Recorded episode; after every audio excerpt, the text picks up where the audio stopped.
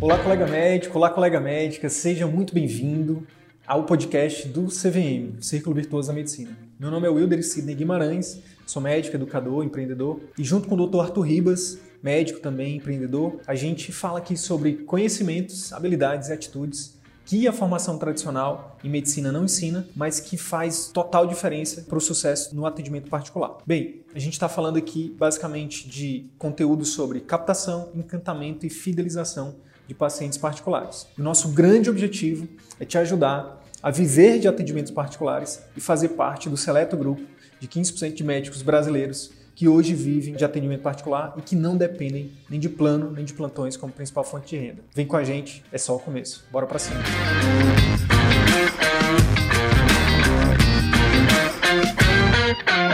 Hoje a gente tem uma convidada mais que especial, a doutora Luciana, médica geriatra lá do Rio de Janeiro. A gente já fez uma conversa antes e hoje a gente vai é, novamente bater um papo aqui, tá bom? Já vou chamar ela aqui para a gente começar. Olá! Olá. Tudo bem, Luciana? Boa noite. Boa noite, Sidney. Boa noite, pessoal. Tudo bem? Tudo ótimo, tudo ótimo. Luciana, primeiro eu queria te agradecer mais uma vez, né? A segunda vez que você está aqui com a gente. A gente já bateu um papo antes, mas é, hoje a intenção é a gente é, fazer uma conversa diferente né, da que a gente fez anteriormente. Até também saber é, o que, que mudou daquela época para cá e na tua trajetória. Então já chega chegando aí, se apresenta para o pessoal. Fica à vontade. É, boa noite, gente. É, eu sou Luciana Studart, né? Eu sou médica formada em Valença, me formei em 2010, é, fiz residência em clínica médica, também em Valença. Depois eu entrei para um concurso público, né? Foi até a conversa que a gente teve aí da outra vez. Fiquei cinco anos trabalhando na rede pública, mas em paralelo fui me especializando. Depois acabei fazendo, fiz nutrologia, mas na verdade, isso complementa um pouco a minha atuação. Eu não, não pratico a nutrologia, assim, de fato. O que eu faço mesmo é clínica médica e geriatria, né? Que é o meu foco. É, trabalho aqui no Rio, e ah, no início do ano passado eu comecei com um movimento fazer atendimento num espaço que fosse como meu consultório, né? Ano passado eu subloquei o horário no consultório de uma amiga e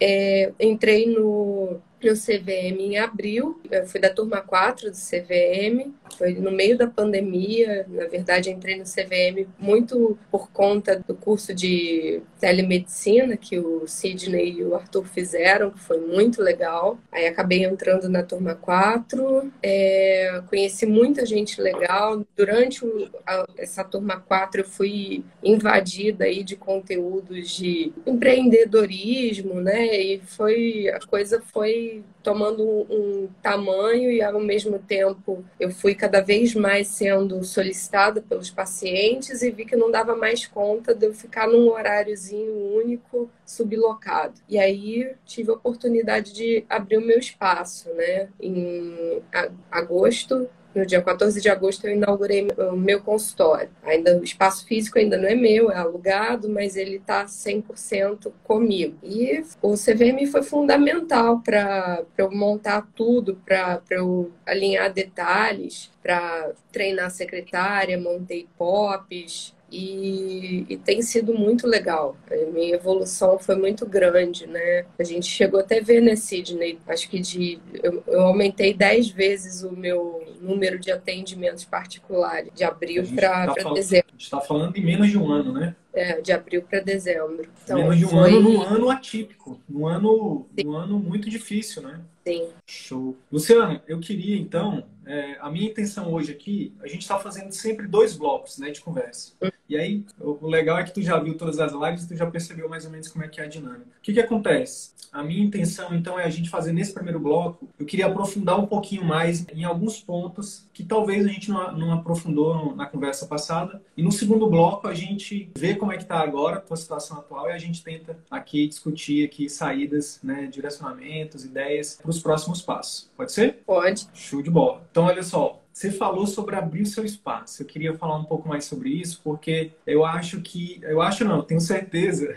até porque a gente tem bastante pesquisa, né? A gente faz bastante pesquisa com vocês. E uma das coisas que mais, assim, a gente faz uma pergunta: qual é o seu maior desafio hoje para você ver de atendimento particular? E, e, uma das principais respostas é: eu tenho dificuldade, ou então não sei, ou então tenho medo, ou então não tenho coragem de abrir o meu espaço, né? De, de abrir o consultório e tal. Então, primeiro eu queria começar por aí. Como é que foi para ti? Tu teve esse medo? Tu teve é, algum receio? Quais foram as dificuldades que você teve nesse momento, né? Acho que até antes de abrir, assim, quando surgiu a oportunidade, como é que foi para ti isso? Então, é, eu, na verdade, eu tive que abrir, porque a demanda foi me puxando, entendeu? E eu tinha, assim, um certo medo, mas eu, por outro lado, eu, além do atendimento particular, eu faço parte de um projeto que faz gerenciamento de crônicos, né, para planos de saúde. Isso me garantiu uma carteira de paciente que me daria, pelo menos, o basal para eu conseguir manter aquilo ali aberto entendeu? Então, eu fui corajosa e fui, entendeu? Tive muita ajuda e tive muita ajuda mesmo, sabe? Ajuda da minha família, ajuda de amigos, ajuda de todos os lados. Recebi muita ajuda e foi realmente uma festa quando a gente inaugurou, porque tinha muita coisa envolvida ali, muita gente envolvida. É, foi, mas festa, foi uma festa muito bonita, inclusive, muito bacana. Foi. A gente participou aqui de forma remota. É, é assim, dá medo, sim, dá medo, porque os custos não são pequenos, né? Para você. Primeiro que não dava para abrir o espaço de qualquer jeito, né? Eu tive que investir em fazer uma certa reforma da sala, é, comprar mobiliário, tudo isso, né? E os custos fixos, né? Que também querendo ou não, eles existem e não são tão pequenos assim. Principalmente aqui no Rio, né? Que o custo de vida aqui é muito alto. Sim. O custo de vida é alto e o custo da consulta é baixo, né? Então. Pois é, é por, por enquanto, por enquanto. É. Foi até uma coisa que a gente conversou da última vez, e na verdade é uma das minhas dificuldades, né? De precificar e de, de cobrar pelo meu serviço. Acho que a maior parte dos médicos que de fato foram voltados para assistência, fizeram toda a sua formação voltada para assistência, tem essa dificuldade, né? Muitos deles só para secretária, enfim. Mas é, é uma questão que a gente tem que ir desenvolvendo aos poucos. Sim. Ó, oh, então, eu, olha o que eu anotei aqui, né? Pegando da sua própria experiência, da sua própria história. Então, assim, isso é uma das coisas que a gente fala muito, assim. Fala muito. Então, pô, Sidney, mas como é que eu faço para vencer o medo, né? De começar, de abrir o meu espaço, por exemplo. Então, a primeira coisa que você falou foi, na verdade, a demanda me exigiu isso. Uhum. Então, isso aqui é a primeira coisa. Quantos pacientes você já tem? Qual, qual o tamanho da sua carteira, né? Então, é uma dúvida muito, muito comum, né? Ah, eu, eu subloco primeiro ou eu já vou direto para o espaço meu? E a resposta é essa pergunta: quantos pacientes você já tem, né? Porque é, quando você já tem essa demanda, pô, isso já, por mais que você tenha ali um custo fixo, né? Que vai, no seu caso, teve investimento inicial mais o custo fixo. Pô, se você sabe que tem ali uma carteira de clientes que você sabe que já vai dar para começar, para manter o basal, como você falou, isso já diminui um pouco o risco. Uhum. Então a gente trabalha muito com risco. Então isso aqui é fundamental. Se você não tem ainda uma carteira grande grande, se você está, enfim, se você está começando, o ideal é que você comece sublocando, como você começou, né? E aí com a demanda aumentando, aí você, o foco, a gente sempre fala, o foco tem sempre que ser em marketing para trazer novos e encantamento e fidelização com os que você já tem. E até com os novos também, para que essas pessoas que você esteja atraindo sejam o quê? Encantados e fidelizados no seu serviço. E aí elas trazem novos pacientes e assim começa a gerar o ciclo virtuoso. Então, essa demanda é importante.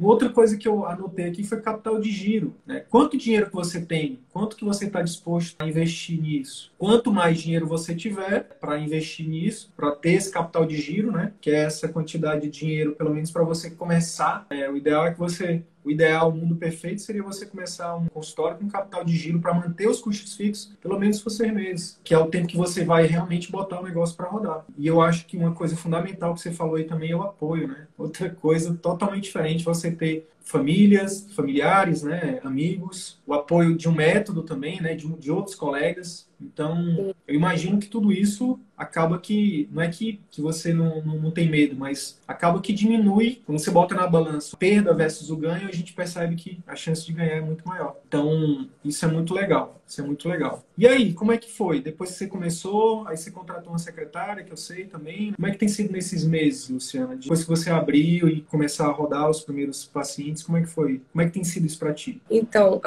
eu perdi um pouco porque travou, mas a secretária, ah. eu, eu tive que contratar antes de começar com a sala, porque como eu te falei, a demanda estava crescendo muito. Inicialmente, foi até uma coisa que eu conversei na última vez, na última live que a gente fez, eu estava fazendo tudo, né? Eu que marcava, eu que remarcava, eu que fazia tudo, né? E enfim, eu vi que não, não dava conta, que eu precisava colocar alguém para fazer isso, para eu ter tempo de fazer as coisas que só eu podia fazer. Como é que foi depois que ela entrou? Isso, como é que mudou na tua qualidade de, de vida, de atendimento, enfim? Tudo, tudo. Ah, ah, eu sou apaixonada pela minha secretária. Não sei se vocês já tiveram contato lá com ela, mas assim, é, o feedback que eu tenho dos pacientes a respeito dela é assim o melhor possível. Teve filho de paciente de chorar, ponto de chorar e agradecer pelo carinho que ela teve, a forma como ela atendeu, entendeu? Falo, porque uhum. aqui no Rio a gente lida com os serviços são meio complicados aqui. Você vai num barzinho e às vezes você tem que pedir pelo amor de Deus pro garçom te atender. Isso é uma cultura meio carioca, né? Então as pessoas não são tão queridas, tão receptivas, né? Não, é, isso não é do carioca carioca. E esse, esse uhum. filho de paciente, ele, nossa, ele chorou. Foi uma coisa assim que marcou muito, sabe? Foi bem legal. Então, na tua opinião, vale a pena começar contratando a secretária? Com, com certeza. E treinar ela bem, escolher muito bem a pessoa que vai estar com você, porque é, é fundamental, ela é o motor do consultório. É massa, porque assim, é, a gente fala tanto isso, mas acho que essas entrevistas, né? É, por exemplo, ontem mesmo, a gente estava com um conterrâneo seu aqui, o Bernardo, gente uhum. finíssima, que ele tá nesse momento, cara, será que eu troco? Será que eu não troco? Será que eu. E quando você vem aqui e fala da forma que você está falando, eu acho que se ele tiver aí online ou se ele assistir depois, ele vai ver que, né, que mais uma prova social de que a secretária pelo menos no nosso método, né, na forma que a gente defende de você conduzir seu consultório, é uma peça fundamental. Ainda mais com essa questão epidemiológica que você está colocando, né? Que aqui no Rio as pessoas estão acostumadas de um jeito, pô, e quando a gente oferece desse outro jeito, isso gera um diferencial muito grande, né? Então, fica aí, viu, Bernardo? Fica a dica para ti e para todos os colegas que estiverem vindo aí. A gente tem essa recomendação categórica. Primeiro e mais importante investimento é a secretária. Tanto que você contratou antes de abrir seu espaço, né?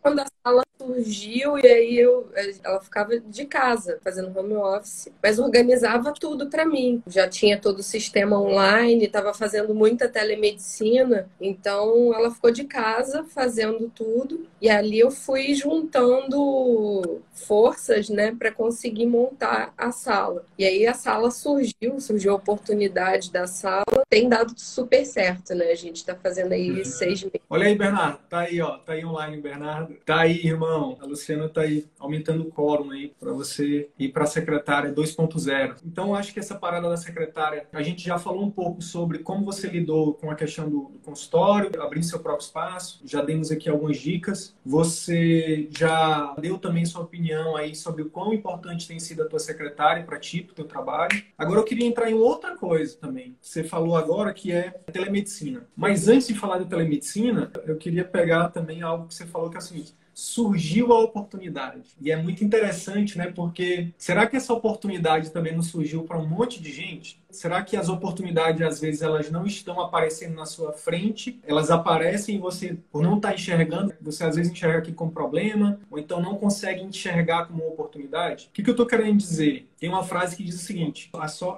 não vou lembrar agora, mas quanto mais preparado você está, mais sorte você tem, mais as oportunidades surgem. Né? Então você estava estudando, você estava se preparando, você tinha, que a gente fala na nossa conversa anterior, você já tinha decidido que você queria ter um, um atendimento cada vez mais qualificado para os seus pacientes, né? Para quem precisasse de você. Então, tudo isso, olha só que interessante. Você decidiu, você começou a estudar, você começou a colocar em prática, mesmo não tendo todos os recursos, não tinha consultório próprio ainda, mas começou a fazer. E aí, Sim. de uma hora para outra, do nada, do nada, apareceu a oportunidade. Então, é, chamar atenção para isso. Isso chama é, atenção. O, nos primeiros momentos, né, quando eu estava com a sala sublocada, a maior parte do tempo eu não tinha paciente, mas eu estava ali por trás trabalhando, né, criando logotipo, criando receituário, é, pesquisando prontuário eletrônico. Eu fui buscando as coisas que eu sabia que eu ia precisar e ao mesmo tempo eu estava lá e fui fazendo aos pouquinhos a minha propaganda, o meu boca a boca. Comecei a mexer com as redes sociais da minha maneira bem torta, mas era o que eu tinha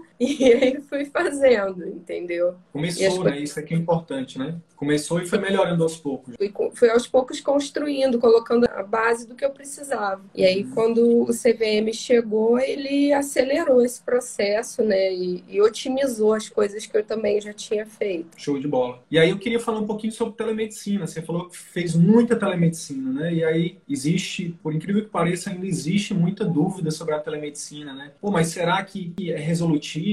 Mas será que não dá muito trabalho? Será que os pacientes vão conseguir? No teu caso a gente está falando de idoso. Então, assim, como é que foi para ti? E quais foram as dificuldades que você teve? Como é que você lidou com elas? Enfim, fala um pouquinho sobre essa fase da telemedicina. Então, a telemedicina, ela surgiu no início lá da pandemia, quando o CFM liberou, tinha muitas dúvidas a respeito da legislação, de como funcionava, e vocês chegaram, assim, no momento ímpar, né? Foi a coisa, assim, na mosca. É, e também isso aconteceu no momento em que eu literalmente estava em quarentena em casa, porque eu estava me recuperando do Covid. Eu peguei Covid de forma muito precoce. E, e aí eu aproveitei esse período para ir estudando, para acompanhar vocês. E é o que eu falei também. Ao mesmo tempo, eu tive a oportunidade de ser convidada por uma grande empresa para fazer telemedicina de pacientes crônicos. Então, além de toda a estrutura, todo o conhecimento que vocês passaram para mim, eu também tive o know-how de uma grande empresa por trás de mim e eu comecei a prestar serviço para eles. E olha, assim, não só dos meus pacientes particulares, mas o que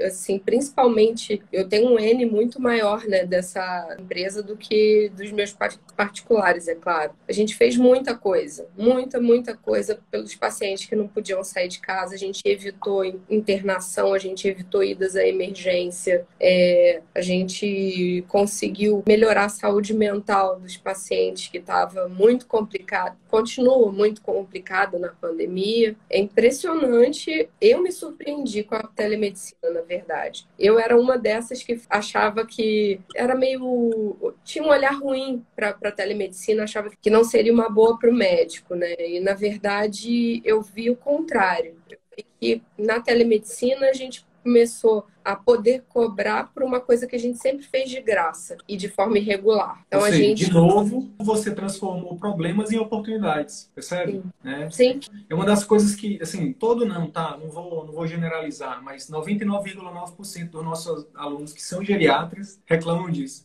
Mas Sidney, eu, eu já faço programa de acompanhamento, eu já dou uma atenção muito grande para meus pacientes, já trato eles de forma diferenciada. E aí eu deixo falar, deixo falar e depois eu falo, pois é, o problema é que você não está ganhando por isso isso. Você não está monetizando isso. E é. acaba que você está deseducando o seu paciente. Porque com isso ele acaba que nem te valoriza tanto. Ele acaba que nem percebe o quanto que aquilo que você está oferecendo para ele é de valor. Poxa, qual o preço, né? O que está por trás de você ter o acesso do seu médico que te acompanha, que te conhece, para você mandar uma mensagem e ele te responder, às vezes no mesmo dia, dando uma orientação, um áudio, mandando um vídeo, o que seja. Ou até fazendo uma chamada de vídeo e tudo mais. Quanto custa isso? A pessoa sem sair de casa, sem se expor, enfim, não tem preço isso. Agora, a gente que tem que entender que isso tem muito valor e mostrar para os pacientes que isso tem valor. Porque se a gente fizer isso, aí isso triplica o, o valor que eles já enxergavam na gente. Então, é importante, sabe, Luciana, fazer até um parênteses para falar disso. Você falou sobre precificação, né? E a gente sabe que existe uma dificuldade do médico, de forma geral, de falar sobre valores, sobre dinheiro, né? Principalmente com o paciente, na consulta e tudo mais. Mas cada vez mais, sabe, Luciana, estudando sobre isso e vivenciando esse mundo de negócios, de empreendedorismo, cada vez mais eu tenho clareza sobre a importância de você pagar por algo ou de você receber por algo. Por exemplo, eu acredito o seguinte: quando você, por exemplo, vai atender um familiar, vai atender um, colega médico, e você, como médico, não cobra, qual é o sinal que você está dando? Você está dando o seguinte sinal: ah, é tranquilo, meu trabalho não vale.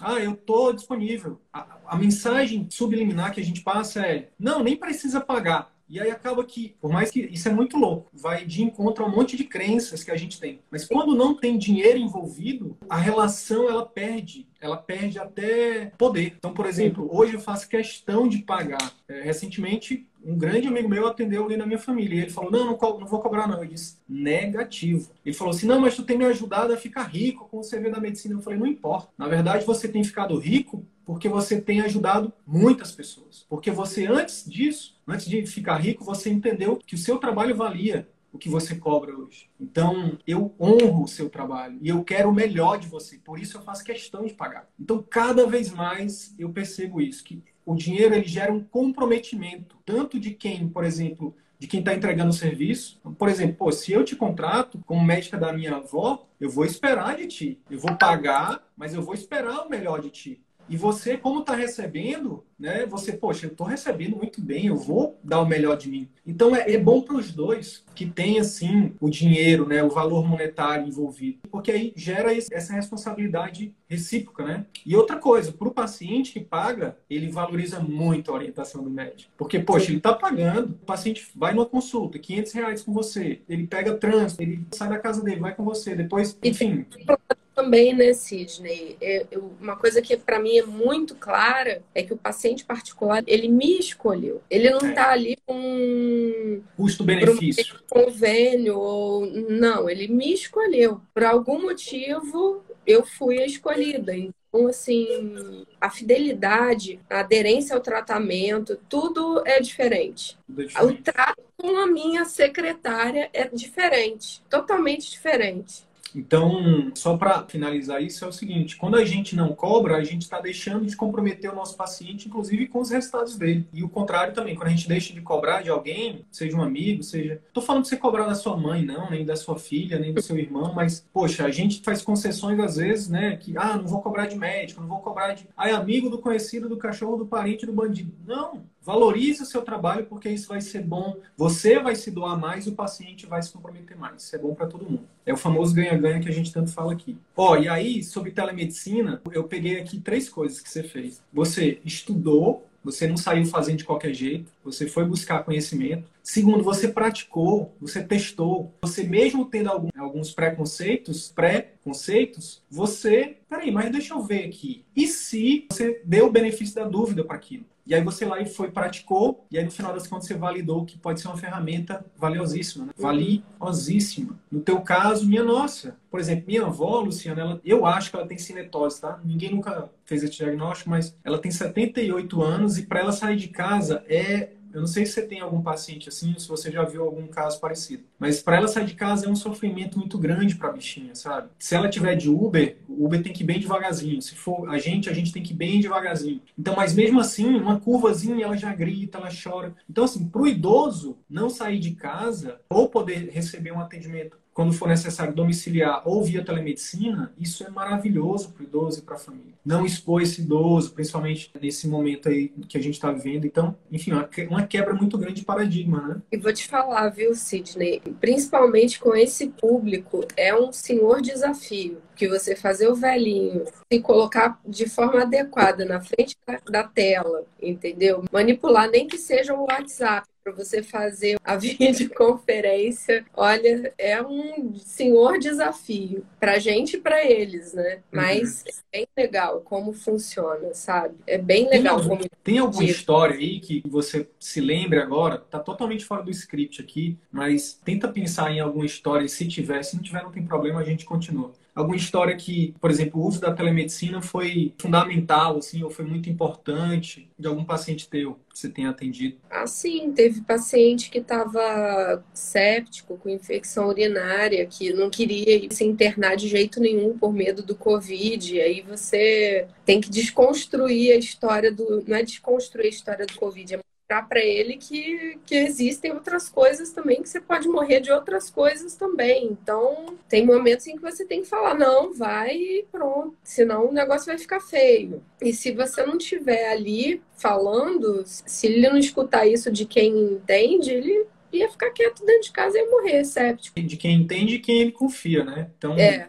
o geriatra é uma das poucas autoridades que o idoso respeita, né? O médico, né? Então, é, o, Isso o é uma característica muito legal do meu público, né? É, eles têm um respeito muito maior pela gente do que as outras faixas etárias. Eles têm Sim. um respeito muito maior. O avô da minha esposa tem 90 anos. E é muito interessante. A gente tem uma relação muito legal, assim, eu e ele. E ele, quando ele vai no médico, que não é o médico dele ainda, né? Que ele não conhece, que foi a primeira vez, aí ele manda perguntar de mim. Pergunta pro doutor lá o que, que ele acha. É muito legal, é muito legal. Luciano, e me diz, desde a nossa última conversa, como é que está o consultório? Como é que está a vida, de uma forma geral? Me fala um pouquinho aí do que, que mudou desde a nossa última conversa. Como é que estão as coisas aí? Esse mês de janeiro foi um mês bem mais fraquinho. A gente tinha conversado, você tinha colocado até que dezembro talvez fosse mais fraco. Não, dezembro para mim foi muito bom. E uhum. agora janeiro é que já foi um mês um pouco mais mais fraquinho. Mas é uma uhum. época que todo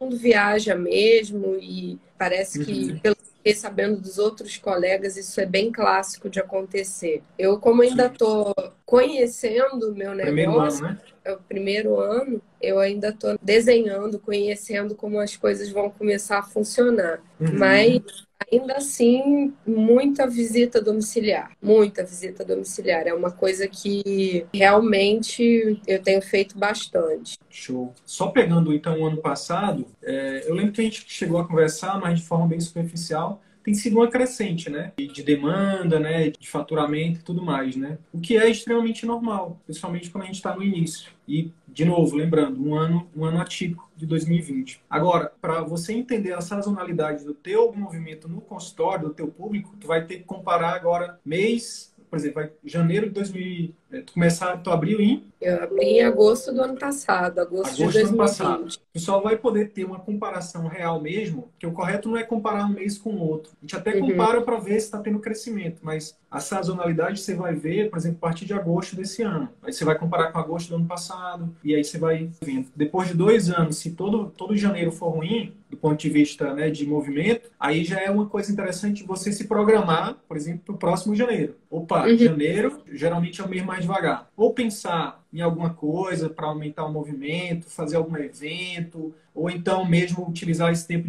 para tirar férias, entendeu? Sim. Mas depois, depois também, né, o Sidney, que é uma coisa assim que a gente só, só vê realmente quando começa a, a botar a mão na massa, né? Esse mês de janeiro aí é manutenção de, no meu caso, como eu abri em agosto, né, deu seis meses, aí tem que fazer dedetização, tem que fazer manutenção de ar, tem que fazer é, as questões lá de medicina do trabalho, ver quanto que tem de ruído no consultório, quanto que não tem, olha, e é gasto, hein? Meu Deus do céu. Aí você Muita... aproveita, faz a manutenção também e vai para Búzios, vai para Pode ser. Show de bola, Luciana, show de bola. Vamos lá, então. Oh, eu acho que esse primeiro bloco foi muito bacana. A gente falou aí sobre como é que tem sido e queria te parabenizar mais uma vez aí por ter tido coragem, né, de ter metido a cara, de ter realmente buscado algo que para você faz sentido, que faz sentido para os seus pacientes, né? E você encabeça aí junto com outras colegas né, é, exemplos de que é possível, de que é possível, né, você ter né, um local que é seu, que você pode chamar de seu, que você pode oferecer algo diferenciado, personalizado para os seus pacientes,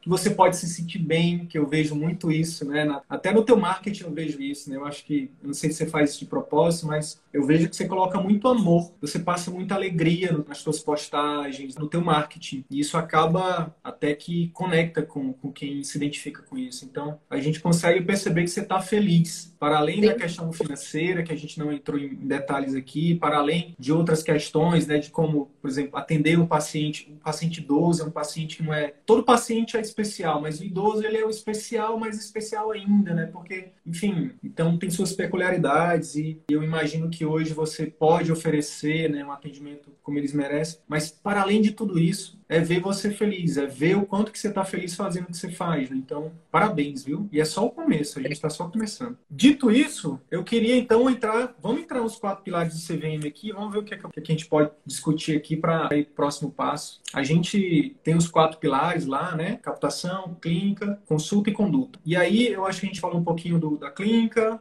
que é muito, tua clínica é muito bonita, viu? Parabéns, muito aconchegante. Vamos falar um pouquinho então de cada pilar. O que, que você tem colocado que você vê que tem dado muito resultado para ti, para os teus pacientes, né, em cada pilar. E aí a partir disso a gente vai destrinchando alguma dúvida, alguma pergunta. Pode ser? É, então, a, a secretária, conforme eu falei, na verdade, é uma das coisas que eu acho que eu falei isso na live, mas eu vou repetir porque foi uma coisa que no CVM isso me marcou demais. Foi uma frase que eu acho que o Arthur falou, que é nunca contrate alguém que você não possa demitir. É, eu acho que a gente tem que, é aquilo que você falou, a gente tem que ter a questão profissional mesmo, e a pessoa que tem que estar ali, por mais que você se apegue, que você tenha carinho e tal, é um profissional e tem que estar ali para fazer para se dar, dar o melhor de si. É, então, assim, a minha secretária, eu tenho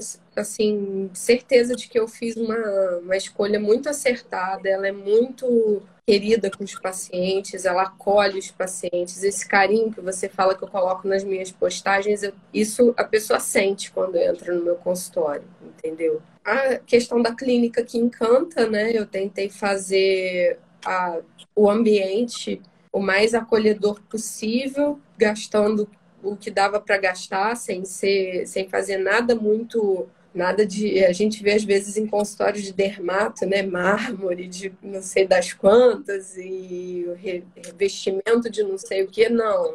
A única coisa que eu fiz foi pintar a sala, escolher a cor correta, mudar a iluminação e mas montei um ambiente acolhedor. Tem o cafezinho, né? Todo mundo que chega tem o cafezinho. E uma coisa que eu fiz faz bastante diferença. Como a minha, meu consultório ele tem uma sala única e o foco do o meu foco de atendimento é paciente particular, o paciente quando ele sai da consulta ele vai, ele se encontra com a secretária para pagar, para pegar recibo, essas coisas. E nesse contexto de Covid, você tem que higienizar a sala. Então, o que, que eu pensei? Para não ter é, aglomeração na sala de espera, eu coloquei mais uma funcionária, eu gastei esse dinheiro. Eu coloquei mais uma funcionária para manter, para fazer aquele fluxo rápido. Enquanto o paciente está resolvendo a papelada com a secretária, eu tenho a minha outra auxiliar entra na minha sala, vai higienizando tudo enquanto eu estou tomando uma água, estou indo ao banheiro, fazer qualquer coisa nesse sentido. Além de que eu garanto que meu banheiro esteja sempre limpo, independente de qualquer coisa. Tem uma pessoa ali só para limpeza. Ela, como se ela fosse de... aquele, aquele pit stop lá do, da Fórmula 1, né? Sim. operacionalizei a coisa, entendeu? Muito massa, é, muito massa. Eu sei que isso é um custo que, que talvez muita gente fale, ah, isso é desnecessário, mas eu quero construir uma, uma, uma marca de qualidade. Eu quero, eu tenho respeito com o meu paciente, então eu quero que ele fique o mínimo de tempo é, aglomerado na sala de espera para que até que ele possa entrar numa sala higienizada. E com isso eu contratei funcionária, entendeu? Então, é... isso para o teu público, por mais que pareça um pode é um custo, mas na verdade é um investimento é, na percepção de valor que o teu público vai ter de você, porque com certeza alguém nota isso, alguém uhum. nota, alguém nota o cuidado que você tem com isso e, e se não nota precisa ser, precisa ser falado, né? É, uhum. é, para que as pessoas vejam o cuidado que você está tendo. Isso, né, você atende idosos, então um pouco de risco. Então isso mostra o zelo que você tem com o seu público. Isso é, isso é maravilhoso, isso é maravilhoso. Sendo que também essa pessoa pode ser, ela pode ter várias outras funções, né? Exatamente. Ela resolve coisa na rua para mim. Ela tudo, tudo que você puder imaginar é, é mais uma pessoa para porque não falta trabalho, né? Ah, com a certeza. Secretária, ela eu ocupo ela bastante. Sim que que, que, que como é, como é que, o que que mudou na tua consulta? Tem alguma coisa que, assim, que depois do CVM você conseguiu implementar e que tem feito um grande diferencial, assim? Eu é... confesso, Sidney, que a parte da consulta ainda não consegui olhar muito, mas é algo que tem que eu tenho que estudar mais. Eu eu vi mais aquela parte do, né, da, da, do marketing, né, do copy, das, dessas coisas. Eu, eu, assisti uma vez só a aula muito rápido, mas não, ainda não consegui destrinchar, né? Agora, como a gente está na a meta é refazer o, o CVM todo, né, para que a gente coloque os conceitos bem ali dentro e muito interessante como eu revi hoje a primeira aula e como é interessante você ver, depois de ter feito um monte de coisa, você voltar lá no início e rever as fases né, do CVM, aquelas fase 1, fase 2 e fase 3. E é, é importante a gente relembrar, porque hoje eu estou talvez numa transição da fase 1 para a fase 2, e vocês ali colocam algumas coisinhas que a gente esquece com o tempo e se não voltar lá a gente pode dar um deslize, né? E, uhum. e foi bem foi bem interessante isso do, do rever a, pelo menos a primeira aula por enquanto. Sim. E, e, o legal também desse exercício é que por mais que você, independente do grau, do nível que você esteja, primeiro que é, é muito, eu sou eu sou suspeito para falar, mas é muito conteúdo. É, isso é isso é, é um fato. É muito conteúdo e principalmente quando você, é, no teu caso, tu já entrou e já foi implementando. Então, assim, foi, é, é, é, eu entendo que tem todo um, um, um, digamos assim, não é tão, tão fácil, né? Ah, vai ver primeiro as aulas, que nem, sei lá, que nem na faculdade. Primeiro, dois anos você fica só vendo teoria, depois você começa a prática. E no teu caso, no teu caso não, né? E na maioria de um monte de gente também acontece isso, né? Tem que trocar o pneu com o carro andando, né? Aquele ditado. É, mas mesmo assim, independente do nível que você esteja, quando você volta para rever, primeiro que você já não é mais a mesma pessoa, a mesma pessoa você já tem uma outra mentalidade. Então você vai olhar aquilo com outros olhos. Né? Segundo, você já teve um monte de resultado, mesmo que sejam pequenos resultados. Então você acaba que você você gera, você gera um, um, uma reciprocidade muito grande com o método. Então você, não, isso aqui, você começa a acreditar mais. A gente uhum. acredita muito nisso. É por isso que a gente tem, a gente recomendou agora rever, né? E mais do que rever, resumir, né? Porque aí o resumo dá mais clareza ainda e aí você aplicar. Basicamente é esse o, é esse o, o caminho. E no teu caso, vou te falar, vou te falar a, cons, a parte da consulta, no teu caso, eu, pelo que a gente já se conhece, pelo, pelas as conversas que a gente já teve, eu tenho certeza que sua consulta não é ruim. Porque se fosse ruim, você não estaria crescendo. Mas eu também tenho a mesma certeza de que você pode melhorar muito. E teu público é um público muito carente. Teu público é um público que valoriza. Teu público é da geração onde a gente conseguia ter esse tempo. E talvez eles sintam falta disso, né? Dessa, consulta mais emocional, dessa parte mais é, é, dessa medicina mais raiz, digamos assim, né? Porque a, a medicina acabou que a gente foi muito para tecnologia, né? Então, esses teus pacientes, na maioria das vezes, infelizmente, vai em outros colegas, os colegas o, é, é, indo mais para a parte da tecnologia, que é o que a maioria faz, né? Então, é, eu tenho certeza que rever as aulas de consulta e aplicar vai, vai elevar mais ainda aí o teu, o teu, enfim, os teus resultados. E aí, Luciana, pode falar, pode falar. Não, com certeza. Acho que a gente, é, por mais que a gente julgue, né, que a gente saiba que a gente é bom em determinada coisa, a gente sempre tem que ter a humildade de, de entender que a gente tem sempre o que aprender, né? É, o dia que a gente perder isso, a gente. Acabou. A gente começa, a gente começa a definhar. é isso. É, é o que eu acho que é o papo que você deve ter com seus pacientes quando eles aposentam, né? Porque se aposentar e achar que não tem mais o que fazer, eles definham. E eu Sim. acho que você deve ter esse papo com eles. E olha, vamos buscar alguma outra coisa para ocupar a mente. Por, porque, por quê? Porque quando a gente para de, de aprender, a gente começa realmente. Não faz mais sentido, né? Então, é, como a gente vai passar esse ano juntos, já vou te dar um spoiler aqui, que eu sei que tem outros colegas também que estão aí. É, a gente vai dar feedback das consultas de vocês. Então, é, é padrão ouro né, na, na, na, habilidade de comunicação é, é, você assistir a consulta. É, é, uma das coisas que eu mais escuto aqui. Né? É, é um, é um, acho que foi semana passada, teve uma colega que veio aqui na live ao vivo e falou: Mas minha consulta é muito boa, minha consulta é maravilhosa, eu me garanto, meus pacientes adoram. Na verdade, eu estou atrás só de marketing. E aí eu respondi com toda a educação para ela, dizendo que se a consulta é que ela quer, o que ela mais, ela falou assim, o que eu mais quero é atrair pacientes novos. Tá faltando vir pacientes novos, alguma coisa assim. E aí eu falei assim, olha, é, é o fato de você estar tá buscando no marketing pacientes novos pode ser um sinal de fumaça que a sua consulta, o seu pós-consulta e o seu pré-consulta precisa melhorar. Por quê? Porque se você ficar dependente só de marketing, significa que você não está encantando e fidelizando tanto assim seus pacientes que estão passando já, que você já tem. Fica a dica, eu falei para ela, né?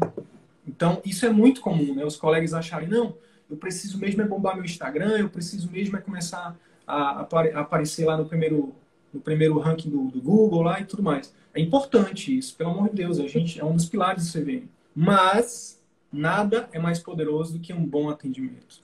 Nada é mais poderoso do que um pós-atendimento. Nada é mais poderoso que um pré-atendimento. Nada é mais poderoso que os três juntos. Sim. Então, você já tem uma ótima secretária, tenho certeza que você tem uma boa consulta. E aí, é estruturar o pós-consulta.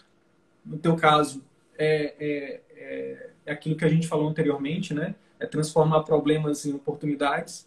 Porque seus pacientes, eu tenho certeza, eles têm muitos problemas crônicos, né? Que precisam de um acompanhamento. Então, é só a gente continuar trabalhando para é, encontrar a melhor forma de oferecer os programas de acompanhamento para eles. Eu tenho certeza que eles vão adorar.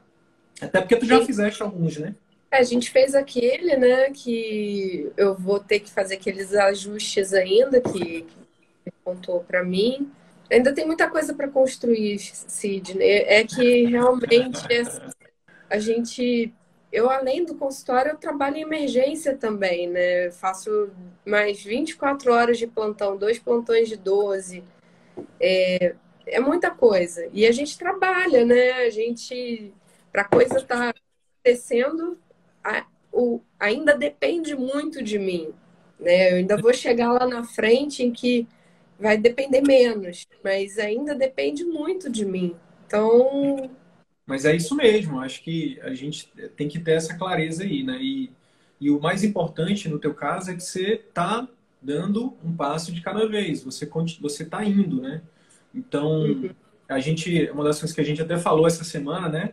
Às vezes a gente se sente meio perdido, às vezes a gente acha que é muita coisa, e realmente é muita coisa, mas ao mesmo tempo a gente tem que, peraí, deixa eu, deixa eu parar e deixa eu olhar um pouquinho para trás. Olha o tanto que você já evoluiu. Em poucos Nossa, meses, né? Muito. Em poucos meses você já evoluiu, enfim, muitos, é, muitos aspectos. Então, é, é, é, continuar fazendo, né, sem, sem atropelar o processo, sem, né, sem também abrir mão né, de, de coisas que é importante. Então, acho que é, é por aí mesmo. Mas, é, em relação ao teu programa de acompanhamento, eu queria que é, eu queria que você falasse um pouquinho de como é que você está querendo fazer, porque você tem, você tem uma arma secreta aí, né? Que é uma enfermeira, né? É. Fala um pouquinho aí de como é que você está como é que você está organizando isso. É, a ideia é, é, ter um acompanhamento, um monitoramento, né, pela enfermagem e é, eu entendo que a enfermeira ela tem uma capacidade técnica infinitamente maior do que a minha secretária, né, para fazer o monitoramento do, dos meus pacientes, que são pacientes muito frágeis e que efetivamente precisam mesmo de monitoramento. um monitoramento bem feito, ele pode evitar uma internação, ele pode, é, ele pode evitar muita, muitas dores da família e do próprio paciente, né? Então detectar de forma precoce, né? Algum sinal, alguma... uhum. E no teu caso, eu acho bacana porque é aquele negócio, eu vou, vou reforçar isso, né? É, você tem tido uma preocupação muito grande com a qualidade do que do serviço que você está oferecendo para seus pacientes, né? A gente recomenda que você que você estruture ali um, um, um, um pós um pós consulta, né? Um programa de acompanhamento para que você acompanhe esse paciente, por exemplo, com a secretária e você falou, não, eu, eu, eu acho que meu paciente merece mais, eu vou colocar uma enfermeira, gerontóloga, nananana. Então, eu, eu tenho, assim, aquilo que eu já te falei no, no particular e vou, vou falar em público aqui agora. Eu tenho certeza que isso vai gerar um, uma confiança, um diferencial, uma percepção de valor muito grande, né, para teu, os teus programas de acompanhamento, né? Porque, enfim, você vai realmente começar já com uma equipe, né? Com uma equipe uma, uma pessoa que é, tem toda uma formação, todo que o idoso tem as peculiaridades do idoso, né? É um paciente que realmente você não pode, não é o mesmo trato que você dá para um adulto qualquer, né? Então, é, eu vejo com muito bons olhos, sabe, os teus programas de acompanhamento. E aí, obviamente, a gente vai é, a gente vai avançar para para o mais breve possível você tá já colocando isso aí em prática. E você quer falar um pouquinho sobre precificação ou, qual, é a dificuldade que você está tendo em precificar? Quer falar um pouco sobre isso? Eu acho que a dificuldade é de cobrar mesmo, né? Tem que mudar a cabeça da gente. Outro dia, há um ano e pouco atrás, um, um primo meu me deu um, um sacode, assim, no sentido do Luciana, você é muito. Eu tenho certeza de que você é uma médica incrível, de que você faz de tudo pelos seus pacientes, você já entrega as coisas prontas e tal. Você tem que valorizar isso. É tudo aquilo que você falou, né? Você, isso tem valor, as pessoas que você conhece, as indicações que você faz, isso tudo tem valor. E se uhum. você não der valor a isso, ninguém vai dar dali para frente eu comecei a me enxergar um pouquinho diferente e aí a gente foi reforçando, né, com leituras e com, com, com coisas aí que com material que vocês vão indicando, que a gente vai vendo em, em questões de empreendedorismo, essas coisas todas que a gente vai estudando aos poucos. Sim. Mas é, é o médico, principal, é de novo, o médico que trabalha muito na assistência, ele tem uma cabeça. A gente tem uma, uma concepção errada né, do, do nosso da medicina. Existe uma mistura de, de entendimento de que aquilo é uma profissão com que aquilo é caridade. Né? Existe muito uma, uma, uma, uma mistura nesse sentido mesmo. Eu acho que a gente quando tem esses conceitos não muito definidos na nossa cabeça, a gente fica com, com dificuldades como essa, né? De, de é, cobrar. É, a gente acaba, querendo ou não, a gente dá um jeito. É que nem quando a gente tem dificuldade, a gente tem alguma, alguma crença que a gente traz, às vezes, dos nossos pais, por exemplo, que é o mais comum em relação ao dinheiro. Né? A gente dá um jeito de se livrar do dinheiro.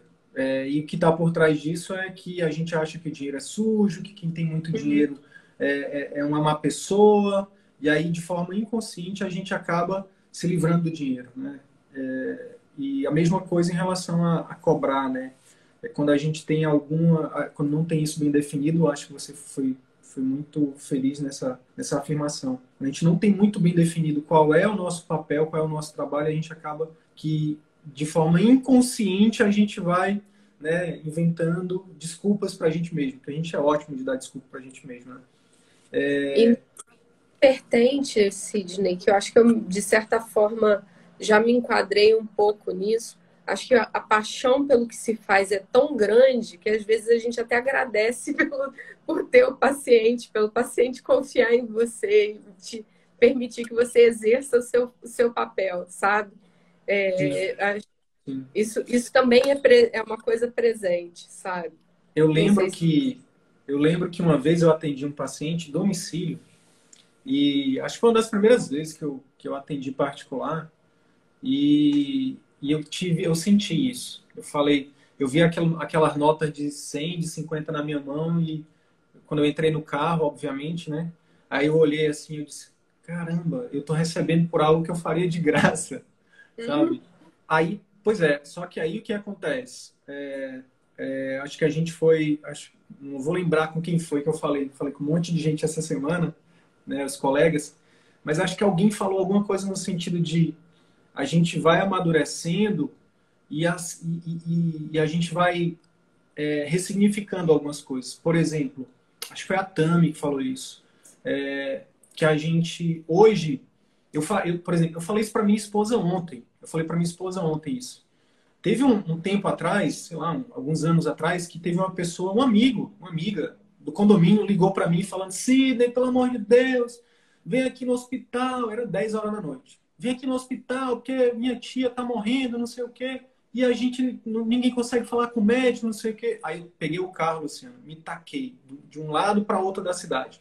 Para quem é de fora, acho que Manaus é só uma vila, né? Mas é, é grande. É, é, é grande. Então, e aí eu lembro que nesse dia choveu e era um domingo à noite. Aí eu deixei minha esposa em casa, deixei minha família em casa para ir lá no outro lado da cidade. Beleza, eu ajudei, foi legal, mas assim, cada, acho que a idade vem chegando e a gente vai ressignificando algumas coisas no sentido de, beleza, eu sou médico, mas é, eu também sou Isso, pai. Também eu sou também pai. Sou marido. Eu também sou, eu também sou um ser humano que precisa de tempo para mim. E, e, e, eu acho que te, isso não tá bem, também não está claro, né? Não está muito claro, assim, de qual realmente é o, de quando que a gente está no papel de médico, quando a gente está no papel de mãe, né? Quando a gente está no papel de, de filho, de então é, hoje para mim é muito claro isso. Eu falei isso para minha esposa ontem, eu falei porque a gente está no lockdown aqui em Manaus, né? E muita gente precisando de ajuda. E a gente está aqui, tanto eu quanto ela, a gente está se esforçando para fazer o que a gente pode, mas é, eu falei para ela, hoje, para mim, cada vez mais é, é muito claro. Mesmo a gente estar tá num, num, momento triste como esse, mas para mim é muito claro. Eu sou, antes de ser o médico super-herói, Dr. Wilder Sidney, eu sou o pai da Luísa, eu sou o marido da Tayane, eu sou o pai da Amora até. até tem que cuidar da minha cachorrinha também. Então, é, é, a gente vai ressignificando, sabe, Luciana? E, e outra coisa também é você fazer esse exercício de autoconhecimento peraí, mas por que, que eu estou tendo dificuldade, né, de, de, cobrar, ou de vender, ou de, né, e buscar. Em algum, tem, em algum lugar você vai achar. Em algum, em algum dia você vai achar. É só não parar de procurar. E quando a gente descobre isso, a gente consegue né, se livrar disso e seguir. E seguir, uhum. né? Então hoje eu dou um não muito tranquilo. Eu dou um não muito tranquilo. Essa semana, tipo, teve pessoas próximas que Sidney, meu pai, minha avó, não sei, tá precisando de um médico em domicílio. Eu falei, poxa, sinto muito, mas não, não atendo. Entendeu? Não, posso fazer, posso fazer uma telemedicina, posso dar uma orientação, posso indicar um colega, mas eu não atendo. E fico, eu falo isso e fico tranquilo. E eu entendo quando o colega não fica tranquilo, porque para mim foi um processo de anos para me livrar disso, sabe? Para me livrar dessa escravidão, eu acho, sabe? Porque eu, é, eu, eu vejo como algo parecido com isso, sabe? Da gente não ter o direito de dizer não, sabe? Então, e, e, e sabe o que, que, é mais, que é mais interessante, Luciana? Depois que eu disse o não, com muita educação, né? A gente tem que aprender também a fazer, não é ser um arrogante, né? né? Não é tratar as pessoas, né? principalmente num momento delicado como esse, a gente não pode tratar ninguém mal. Mas, mas, eu aprendi a dizer não de forma elegante. Então, quando a gente faz isso, olha só que interessante que aconteceu. A pessoa lá me respondeu: pô, Sidney, eu entendo, cara. Obrigado pela atenção e pode deixar, eu vou mandar, vou, vou é, é, a gente vai, vai ver aqui como é que a gente resolve, mas pô, já agradeço demais a atenção e, enfim, ele me agradeceu e me respeitou. Então, às vezes a gente tem medo, né, de se impor, de impor é, é, o nosso limite, porque a gente tem medo das pessoas deixarem de gostar da gente. E olha só que interessante. Quem me ensinou isso foi o meu amigo. O nome dele é José Maria da Silva Castro, que faleceu dia 12 de janeiro, agora. Dois dias antes do meu aniversário, meu melhor amigo aqui nessa cidade. E ele me ensinou isso. Ele disse, Sidney, se você disser não para alguém, não importa quem seja, se essa pessoa ela deixar de gostar de você, quando você diz não, quando você não poderia dizer outra coisa diferente de não, desculpa, mano, mas ela não gosta de você. pode ser sua mãe, pode ser. Se você se sua mãe fala assim, filho, é, é, sei lá, faz uma coisa que você não pode, você diz, não, mãe, eu pô, infelizmente não posso. E ela vai deixar de gostar de você? Duvido. Duvido. Entende? E assim tem que ser todo mundo. Então tem que ser o paciente, tem que ser o colega, tem que ser quem for. A gente tem que aprender né, a respeitar né, a vontade do outro, a entender que o outro é o outro, que eu sou eu, sem perder o senso de coletividade, sem perder né, o, o, o amor ao próximo, mas eu acho que a gente foca muito no, é, naquela frase, né? Amar ao próximo como a ti mesmo. A gente só fala do amor, do amor ao próximo, e, mas primeiro tem que ser como a ti mesmo, a gente esquece disso. Então, primeiro se ama, se valoriza, porque aí você vai ter o que doar para o outro, para o próximo. Né? Então, é isso. É, agora, sobre, sobre uma coisa que eu queria falar sobre cobrar, Luciana, é que saindo um pouquinho dessa questão de mais filosófica, mais emocional e mais de, de, cada um, né? Eu acho que uma dica interessante é você começar cobrando o mínimo possível. Por exemplo, nos seus programas de acompanhamento, na hora de precificar, coloca os, coloca os valores das suas consultas, da tua enfermeira e as taxas e o imposto. Só. Começa cobrando o mínimo. Por quê? Você vai entregar um valor muito grande para o paciente, ele vai ficar extremamente satisfeito e vai achar barato que você está cobrando, porque de fato é. E aí esse paciente, o que, é que acontece? Ele fideliza, ele te indica.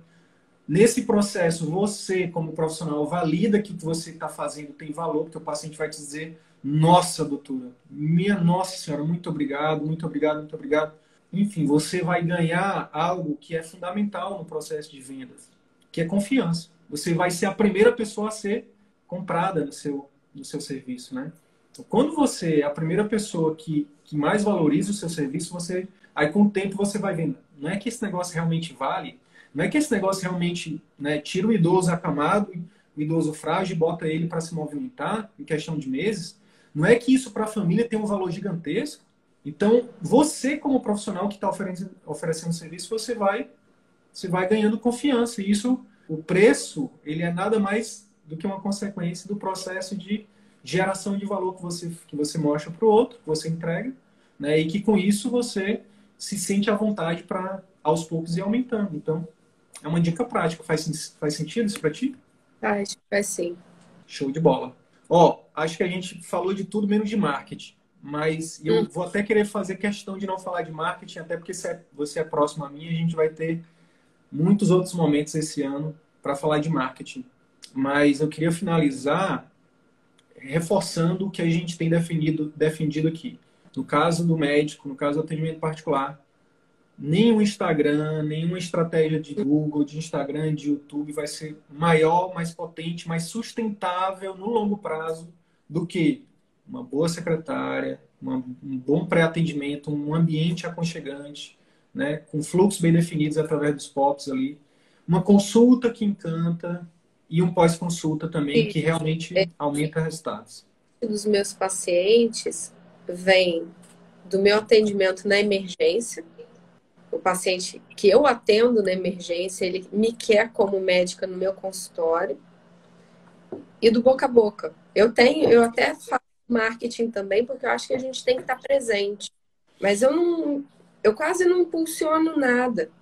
Eu quase não impulsiono nada. Eu só tenho, só gasto dinheiro com propaganda mesmo. Eu gasto dinheiro com a confecção da, dos posts, dos vídeos, que, que eu uhum. gosto de fazer a coisa bem feita.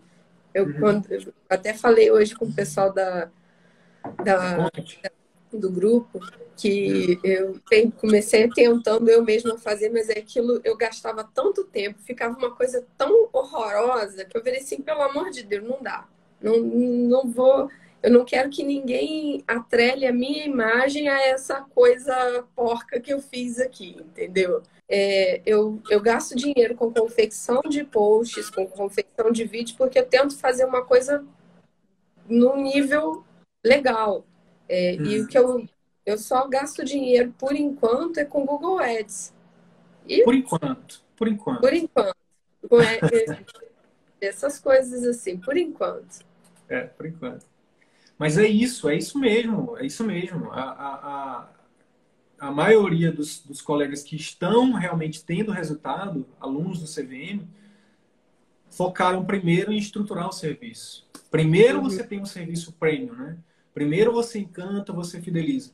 A partir do momento que você tem um serviço premium, aí sim você pode trazer mais pessoas. Porque as pessoas que chegarem serão bem atendidas, né? É, por exemplo, é, eu não vejo muita propaganda do Outback. Pelo menos aqui, não é porque não tem, não sei se é porque não tem aqui, mas é, eu não vejo propaganda do Outback. Mas sempre quando eu saio de Manaus, eu vou no Outback. E eu volto no, Outback, e eu volto no Outback é por quê? É porque eu vejo o Instagram deles?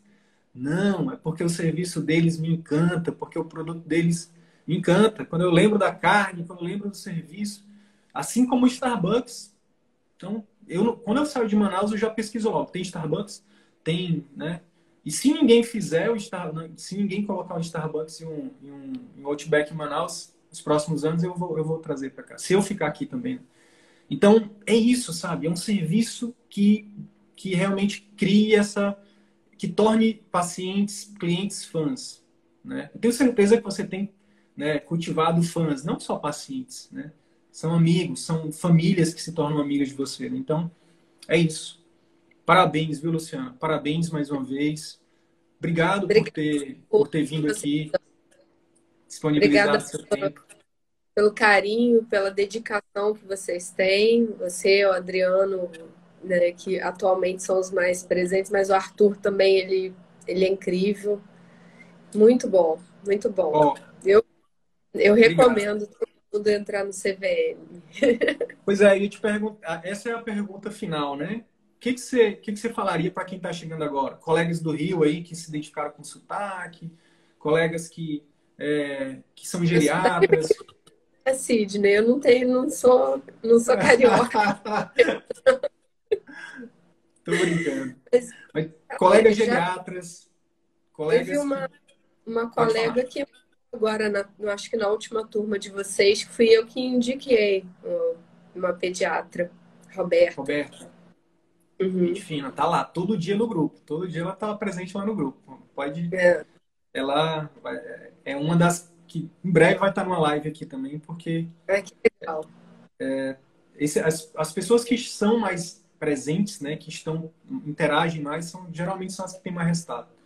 O que, você diria então, Luciana, para quem está chegando agora, que se identificou um pouco com a sua história, né, e que pode estar tá em dúvida, pode estar tá com medo, enfim, o que, que você diria para essas pessoas em relação não só ao CVM, mas de é, em relação a, a, a ir para o atendimento particular? É, o que eu digo é que não existe sensação melhor do que você poder trabalhar do seu jeito. Você poder criar a sua própria estrutura, você fazer o atendimento da forma que você julga digna.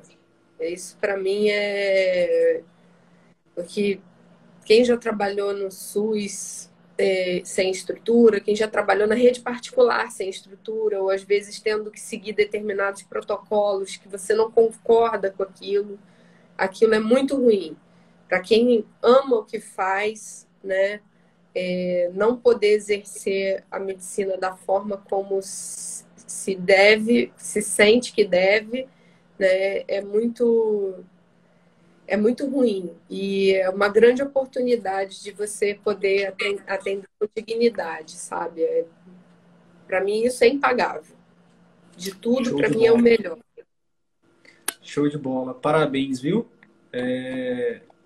Sorte dos pacientes aí, dos seus pacientes aí no Rio ter você. E em breve a gente vai lá no Outback aí do shopping mais próximo aí da tua casa, na Barra, né? Você é da Barra, mora na Barra, não é isso? Por aí? Tijuca? Shopping Tijuca. Uhum. Shopping Tijuca, pois é. é. Obrigado mais uma vez pelo seu tempo. Uma hora e vinte aqui de live. Eu nem vi passar. Eu realmente não vejo. Não, se deixar, eu vou direto aqui. É... E Luciana, é só o começo. 2021 vai ser todo nosso, vai ser lindo. E em breve a gente está aqui na terceira, vai estar tá aqui falando da terceira live, você falando de mais avanços, de mais desafios superados inspirando muitas outras mulheres médicas, né? enfim, é isso. Bora para cima. Grande abraço, bora para cima. Abraço, tchau. pessoal. Tchau, tchau. Então é isso. Se esse conteúdo gerou algum valor para sua carreira médica, eu quero te fazer dois pedidos. Primeiro, compartilhe esse episódio com seus colegas médicos, porque eles podem se beneficiar desse conteúdo. Utilize os seus grupos de Telegram, WhatsApp ou mesmo as suas redes sociais. Segundo pedido, visite as redes sociais do CVM. Procure Ciclo Virtuoso da Medicina no YouTube, no Facebook e arroba CV da Medicina no Instagram. Te vejo por lá. E até o próximo episódio. Valeu!